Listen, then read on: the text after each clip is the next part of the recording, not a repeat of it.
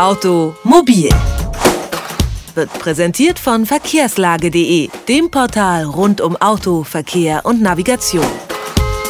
Mit Musik auf den Ohren lässt sich der Alltagsstress doch viel besser bewältigen. Mit Musik können wir entspannen oder unsere Laune beeinflussen. Und dazu gibt es immer mehr Kopfhörermodelle, die auch noch super aussehen, wenn man damit unterwegs ist. Im Straßenverkehr ist das aber eher hinderlich und sogar gefährlich. Wie gefährlich Kopfhörer auch bei Radfahrern oder Fußgängern im Straßenverkehr sind, das hat das Institut für Arbeit und Gesundheit der deutschen gesetzlichen Unfallversicherung herausgefunden.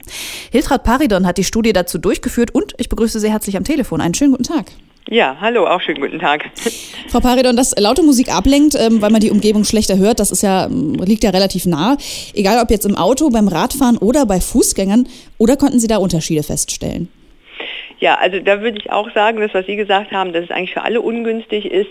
Ähm, beim Auto ist es halt natürlich besonders schlimm, wenn ich mir das sehr laut stelle. Ansonsten ist da der Vorteil zumindest, dass, das, dass die Musik nicht direkt am Ohr ist. Also Sie haben nicht noch durch den, den Schutz oder dieses Abblenden durch den Kopfhörer selber. Das macht den Unterschied halt.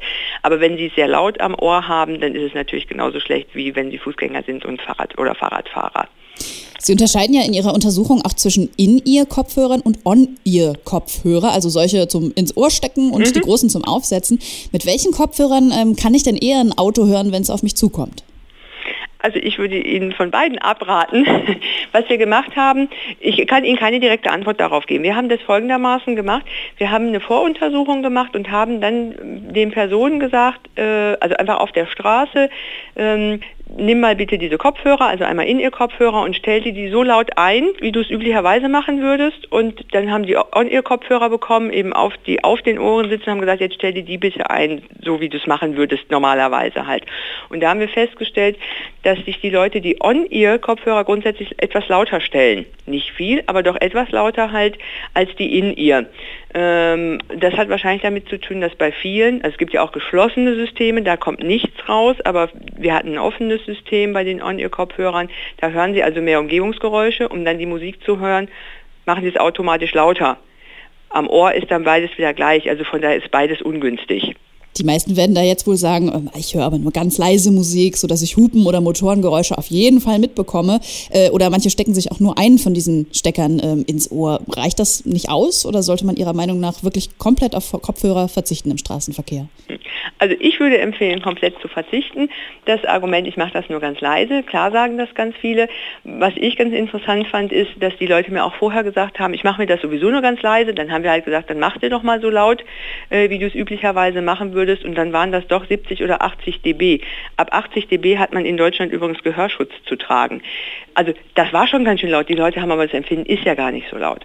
Und das ist das eine, dass die Leute das gar nicht so gut unbedingt einschätzen können. Und das andere ist, wir haben in unserem Versuch ja leise Musik gehabt und leise hieß bei uns, äh, so um die 60 dB, das ist ungefähr so laut, wie wir uns jetzt unterhalten, also so Zimmerlautstärke Gespräch, was auch nicht laut, wirklich nicht laut ist. Und trotzdem kam es zu Reaktionsverzögerungen von über 50 Prozent. Es kommt immer auf das Geräusch natürlich an. Klar, wenn ich ein Martinshorn habe, so ein ganz lautes Impulsgeräusch, das übertönt die leise Musik. Aber wenn Sie halt eine herannahende Straßenbahn haben, die übertönt auch leise Musik nicht. Und wenn Sie da reinlaufen, ist es halt einfach ungünstig. Wenn ähm, Fahrradfahrer von der Polizei mit Kopfhörern erwischt werden, bedeutet das oft ein Bußgeld. Ähm, wäre es denn denkbar, dass auch Fußgänger und Autofahrer zur Kasse gebeten werden, wenn sie im Straßenverkehr Kopfhörer tragen? Oder Musik hören. Autofahrer werden selten Kopfhörer tragen. Ja, also denkbar ist vieles. Die Frage ist immer, sollen wir tatsächlich alles mit Gesetzen regulieren? Ähm, das, denke ich, ist mir so eine grundsätzliche Frage. Ich wäre, würde da nicht nach einem Gesetz schreien.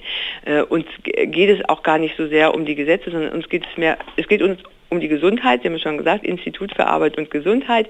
Wir sind die gesetzliche Unfallversicherung und wir möchten, dass die Leute gesund zur Arbeit kommen und auch wieder gesund nach Hause gehen. Und es geht darum, dass die Leute auch sich selber schützen und natürlich auch den Nächsten quasi, ja. Ähm, und zu sagen, naja gut, ich mache jetzt ein Bußgeld und warte, bis ich erwischt werde. Wir wissen ja, wie es auch beim Autofahren ist, wie viele Leute fahren zu schnell, wie häufig müssen sie tatsächlich bezahlen. Also das ist immer eine Frage, kann ich das überhaupt überprüfen?